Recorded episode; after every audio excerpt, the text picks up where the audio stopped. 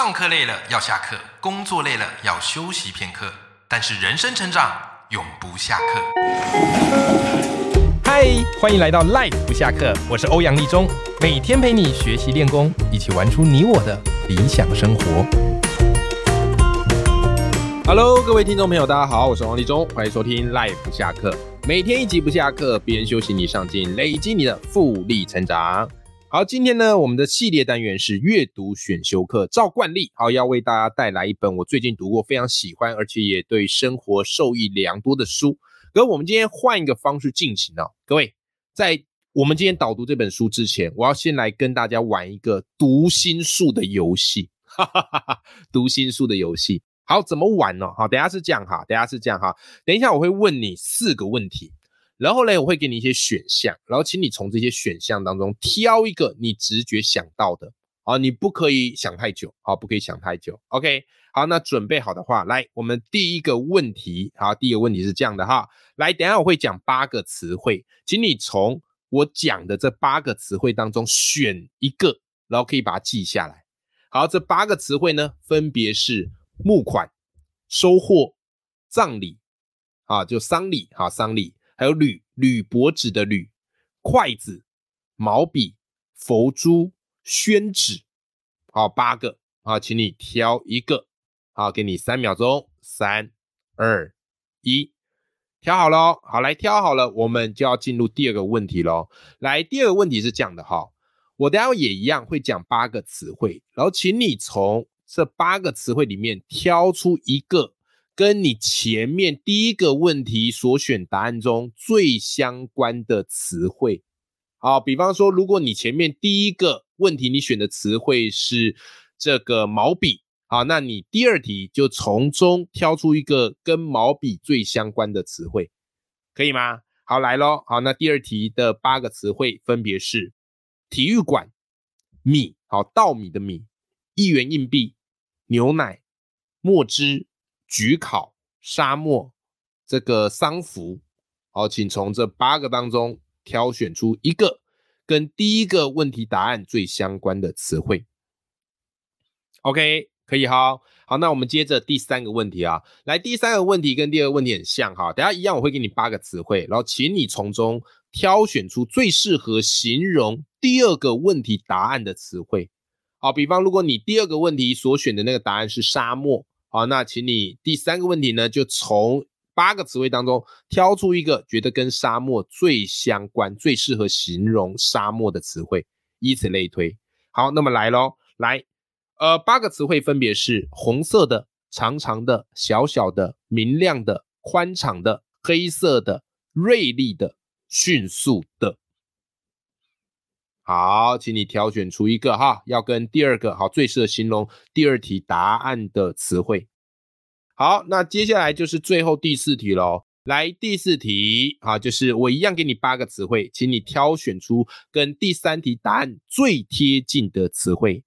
好，词汇来啦：向日葵、锦鲤、海豚、蚂蚁、恐龙、柴犬、棕树啊、螳螂。好，棕树你如果不知道，那就换榕树好了。好，榕树，好，螳螂。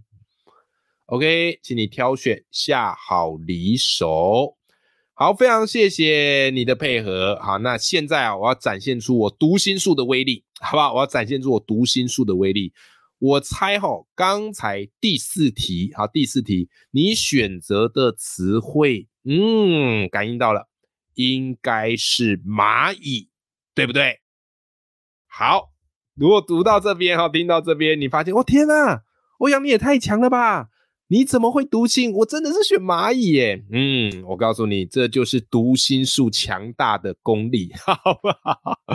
好，OK，各位来正式的为你介绍我们今天哈要为你导读的这本书哈。这本书的书名叫做《心控》，作者叫做大久保雅士。那这个大久保雅士，他非常非常的特别，好，他非常非常的特别，好，就是他是日本顶尖的读心术大师，而且是有参加过比赛的，好，那他同时呢是职业的读心师之外，好，他也利用读心师这样的一个技能，帮助很多的企业界好，或者行销，好各方面的产业去从事这个商务心理的顾问。好，所以这本书啊叫做《心控》。那刚才我跟大家玩的这个活动，就是这本书一开头的活动啊。所以我当时真的是我，因为我对读心术是好奇，可心里又充满着质疑。我想说哪那么神啊？我说哇，这个作者竟然用写书的方式，一开始就直接要来跟我玩读心术，是不是？然后我就真的照着他的指引下去玩，结果后来心中的那个念头，我真的是选蚂蚁，然后就被猜中。我觉得哇塞，这是妖术还是怎么样？怎么会被猜中了呢？再往下看下去，我才赫然发现，原来读心术的秘密是这么一回事。好，所以这本心控哈，如果你是对于读心术啊这个技能啊这个行业感到兴趣的，那这本书适合你。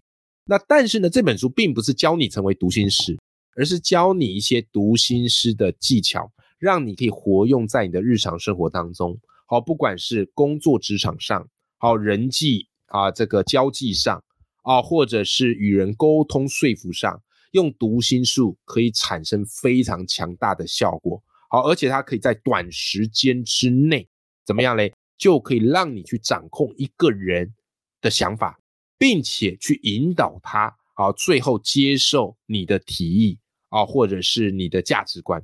好，这个是我觉得非常强大的一个能力啊，尤其是我自己常常需要写作啊，或是演讲，我们都需要有这样的一个说服力跟影响力。好，那这本书他写了非常多读心师的一些技巧，然后我在读的时候，我就觉得哇，真的算是一个奇闻异事，因为之前我从来没有接触过这样的一些概念啊。然后看完他的一个逻辑之后，我才发现哦，原来这么做就可以了，好吧？好，那当然这本书它至少写了四十多个技巧。今天我从中挑几个我自己读来觉得很惊艳，然后也觉得非常实用的方式来跟你分享。OK，好，那首先呢，这本书告诉你，刚才我们在玩那个猜心游戏，对不对？你一定会很好奇嘛，想说奇怪，怎么可能这么准啊？怎么可能这么准？那我跟你讲，这个在读心师里面啊，他们有一个专业的概念，叫做魔术师的选择。就是表面上啊，刚刚给你了很多的选择，对不对？但是实际上，你以为你自己在选出自己的答案，但是这些答案早就是读心师已经塞好了，所以你早就已经落入了读心师的框架。那一旦落入框架，你等于是被动选择，自然而然读心师他就很容易透过删减跟排除去知道你到底选了什么。OK，所以玩第一次你会觉得很悬，但书里他有解释说他是怎么样好猜出你的选择，你会发现哇，原来这个就所谓的魔术师的选择。好，那至于为什么我们要去学读心术啊，或是学一些读心的一个技巧？因为根据实验哈，现在人的注意力是越来越短，而且逐年的降低。现在啊，根据最新统计，好人的注意力只有八秒。好，人的注意只有八秒，所以这往往取决于你跟人家，不管是在沟通哦，不管是在认识，你只有八秒的时间，可以快速的在他心中建立一个第一印象。然后有另外一个统计也蛮有趣的，好，另外一个实验研究指出哦，呃，人与人之间两个人对视啊，你看我，我看你，我们两个对视，然后我们两个对视呢，平均哈八点二秒最快啊，八点二秒就会产生好感。好，所以你有八秒左右的时间可以左右别人对你的印象。那如果是一个正常人，我们当然很希望能够在对方的心中建立好印象，也不为了是什么嘛？因为你在别人心中建立坏印象，对你来讲这个没什么好处嘛，对不对？所以能够建立好印象，我们一定会努力的去用。那这时候我们就要跟读心师去借他们的方法。其实读心师他不是用一种蛮力好去强迫改变。啊，或是植入想法，不是读心师。我自己在读完这本书，我有一个最大的启发。好，我读完《心控》这本书，最大启发是什么？其实读心师他们所运用的技巧就四个字，这四个字我觉得就全书的核心，叫借力使力。OK，他用的是对方的力量，转换为啊对方啊对自己的注意力，所以你要巧妙去运用对方的力量。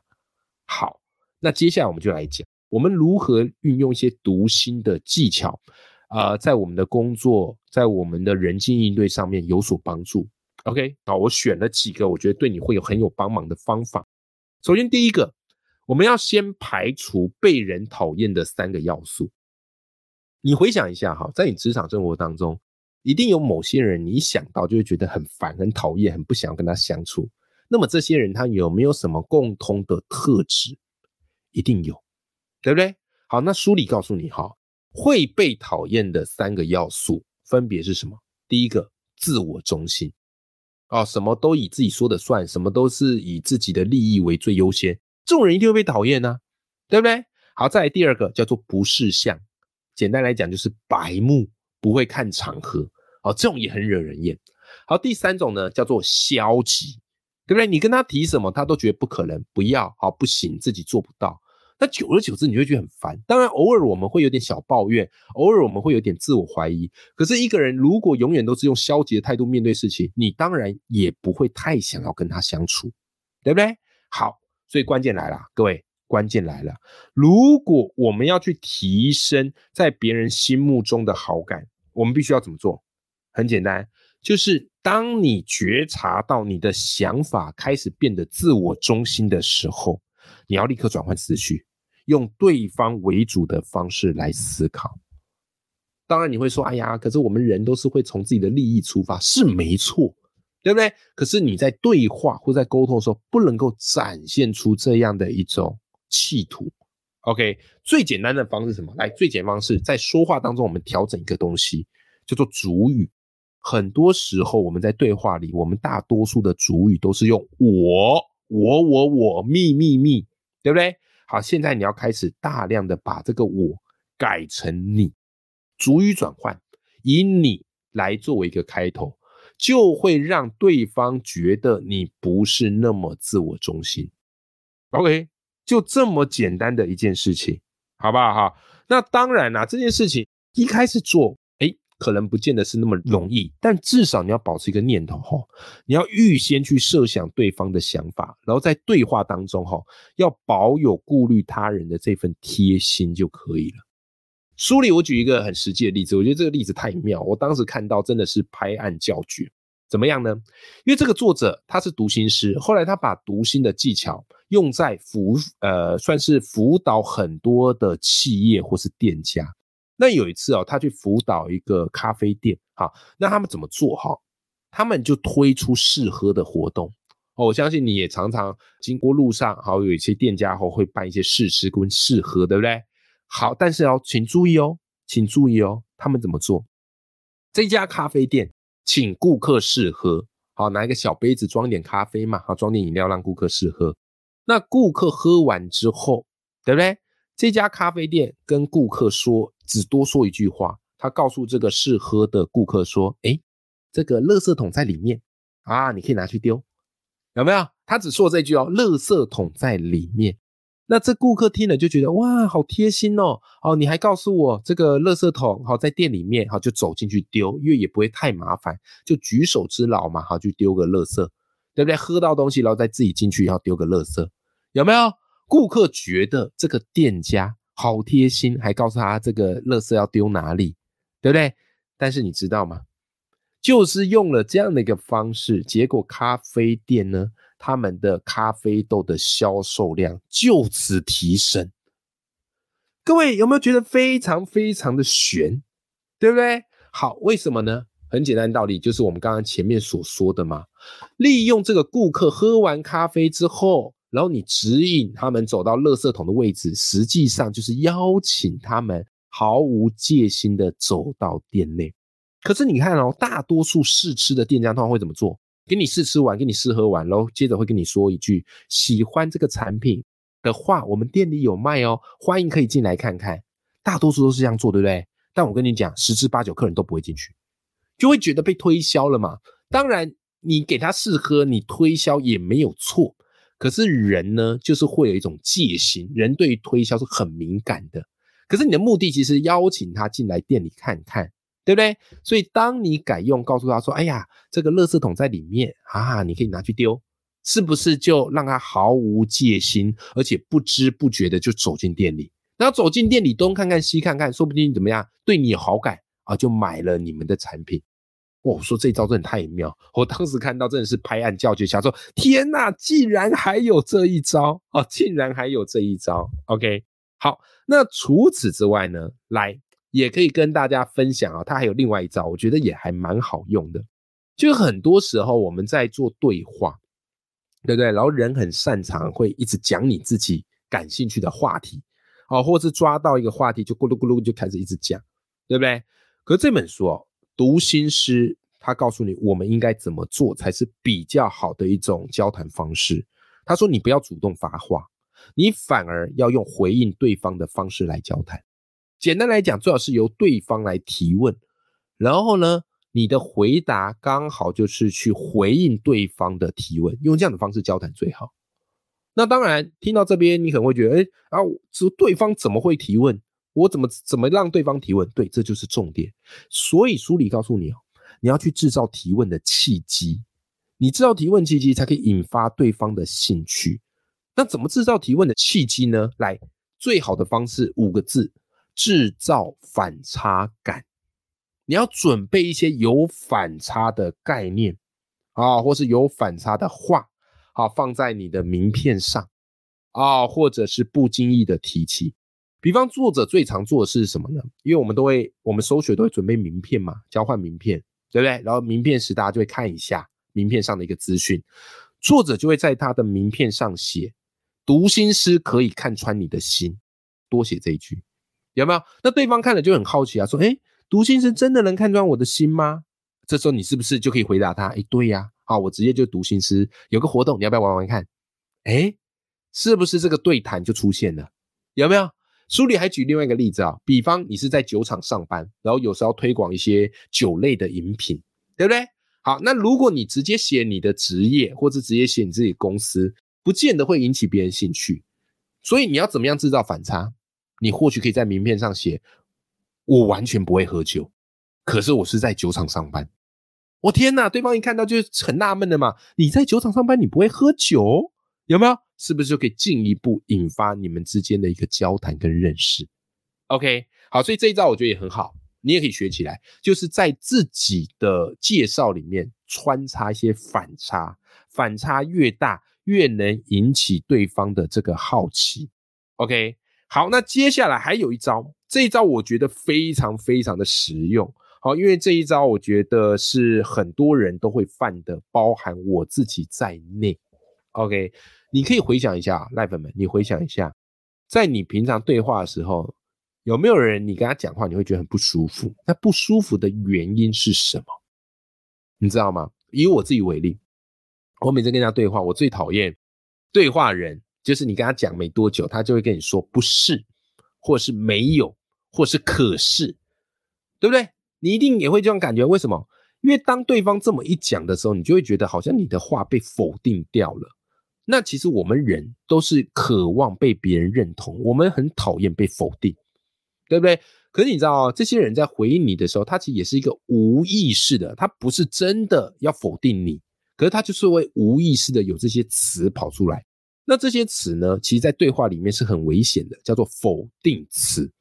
当然啦，除非你是主管，好，你在跟部署交代事情，或者是你的老板，然后用这些否定词，可能就算正常。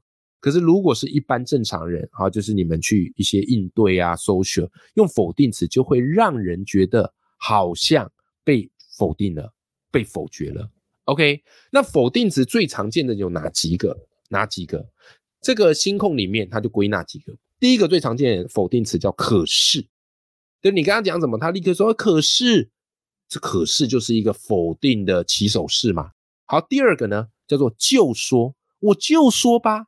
啊，叫你不要这样，你就这样，我就说吧，有没有？每次讲一个就说，你就整个会俩起来，为什么呢？因为这个就说给人家感觉是一种断定，哦，好像你是诸葛亮，我是白痴一样，对不对？好，再来第三个，好，就是因为，好，因为这个看起来是中性词哈，可这个因为哈，常常会给人一种有借口的感觉。哦，你跟他提一个什么东西，他跟你说，哎呀，因为怎么样怎么样啊，所以我没办法。对不对？所以一听到，因为我们自动就会觉得，哎，你是不是又有借口了？好，最后一个叫做反正，反正这个词一听起来就会有一种要放弃的感觉。所以切记哈，当我们在做沟通，读心师绝对不会用这四个词。可是就说因为反正，因为他们都是阻断沟通桥梁的一个很不好的概念，好吧？好，那你说那我怎么办？有些对话我们就是得用到类似的意思，怎么办？来，这边特别重要，这本书告诉你我们可以怎么转换，把可是转换为原来如此，有没有？你只要转换为原来如此，就会有一种肯定的感觉哦，得到新知的感觉。但是其实整个的话意思不太会变嘛。好，再来就说呢，你可以把它转换成什么？转换成对呀，对不对？你只要一转换成对呀，好，就会有一种怎么样嘞？客观好认同对方的感觉，对不对？好，因为啊，你不用说因为，你转换成什么？转换成你说的对，有没有？哦，这个你说的对，就会让对方觉得有一种顺从的感觉。最后叫做反正啊，本来是非常消极想放弃的，你可以把它转换为真的耶，有没有？你只要一讲出真的耶，就会有一种新发现的感觉，对方就会跟你滔滔不绝。OK，好，所以透过这些方式啊，你都会发现啊，同样一句话的意思，可是带给人的感受完全不一样。OK。好啦，今天的这一本哈，跟大家介绍的是这个日本作家大久保雅士的新书，叫做《星空》。那这本书我觉得很有意思的地方，是我本来对读心师这个行业就是很有兴趣，然后读心的技巧我也想知道他是怎么办到的。书里我觉得作者算是完全不藏私啊，把这些读心师他们的思维方式跟他们的策略，等于是牌全部让你看光。OK，但是更有趣的是，他要教你怎么用这些读心的策略去做沟通，好去做社交，或者去谈判跟说服啊。然后书里教了至少四十种方法，我觉得是非常非常实际的。好，所以如果你想要增进你的这个沟通或是说服的能力，我觉得这本《心控》是你不可错过的好书。OK，那如果你有兴趣的话，我也把这本书的书籍连接。放在节目的资讯栏，好，欢迎你跟我一样，好去找这本书来看，你一定会获益良多。永远要记住，眼里有光，心中有火的自己。我们下期节目见，拜拜。